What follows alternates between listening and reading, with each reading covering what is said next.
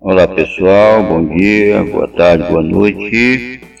Eu vou passar para vocês uma dica interessante de como higienizar os equipamentos de uma emissora de rádio, certo? Estava dando uma pesquisada no meu material, inclusive vendo as orientações presentes na internet, eu vi algumas associações que foram criadas para justamente para tratar desse assunto, associações, um grupo de equipes para que trabalham com emissora de rádio e TV, justamente para ter cuidado com relação para se evitar a contaminação de coronavírus nessas emissoras. É, então vamos ver como é que faz a higienização dos equipamentos, né? Porque depois de horas de uso, os microfones eles, ficam sujeitos a uma quantidade enorme de bactérias e vírus.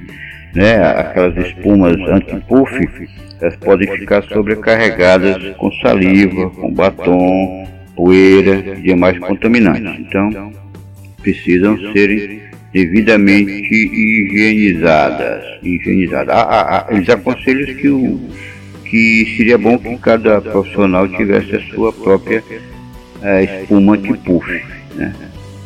É, que aí era uma coisa individual, uma coisa seria mais cuidado, o cuidado seria mais redobrado, cada profissional tivesse a sua espuminha anti-puff.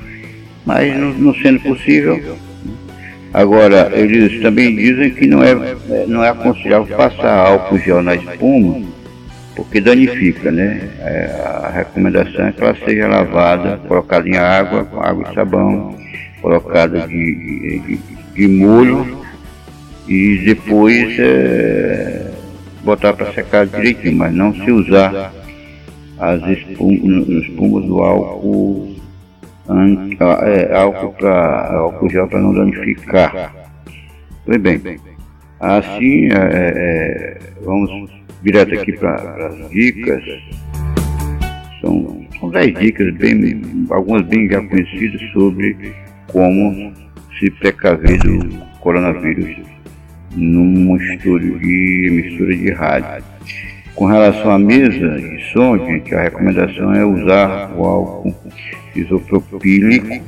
Né? O, o profissional deve colocar a substância em um borrifador e aplicar sobre a mesa e esperar uns 3 a 4 minutos para secar, certo?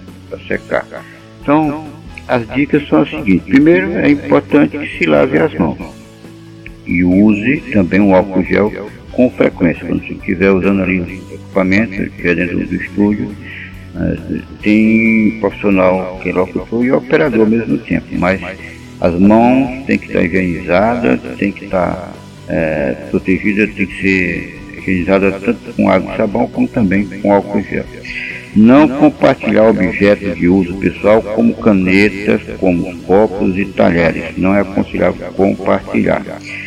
Se for tossir ou espirrar, nunca use as mãos para cobrir a boca ou o nariz. Então, usar o braço. Cada comunicador, como já foi dito antes, deve ter a sua própria espuma anti-puff, que é o mais aconselhável. Caso a espuma antipuff não seja individual, alterne o uso dela e lave-a. Né?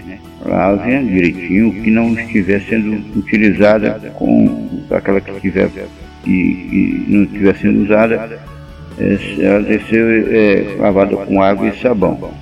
Não passe álcool gel nas espumas, não é aconselhável, é bom seguir a recomendação de cada fabricante né, sobre a limpeza e caso utilize microfone de mão, com ou sem espuma, é aconselhável aplicar álcool spray antes e depois do uso.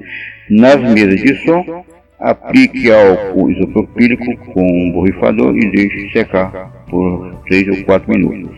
Caso a emissora tenha mais de um estúdio, é recomendado que se alterne o uso dos espaços e higienizar eh, o que não estiver sendo usado. E por fim, limpe o local de trabalho a cada 20 minutos. A cada 20 minutos dá uma, uma dá uma higienizada. Né? E outra coisa, eh, encerrou o programa, encerrou o uso do estúdio, quem usou por último, tem que deixar o equipamento pronto no dia seguinte, né? higienizado, já higienizado. E no dia seguinte, quando for usar, fazer a higienização a priori inicial antes de trabalhar com ele. E, e pôr em prática todas essas informações, tá certo? Essa é uma informação que eu encontrei, inclusive, uma dica, inclusive, que eu encontrei por parte de uma associação de emissora de rádio lá do Paraná. Fica aí meu, a minha orientação. Tenham um bom dia, uma boa tarde e até mais. Tchau.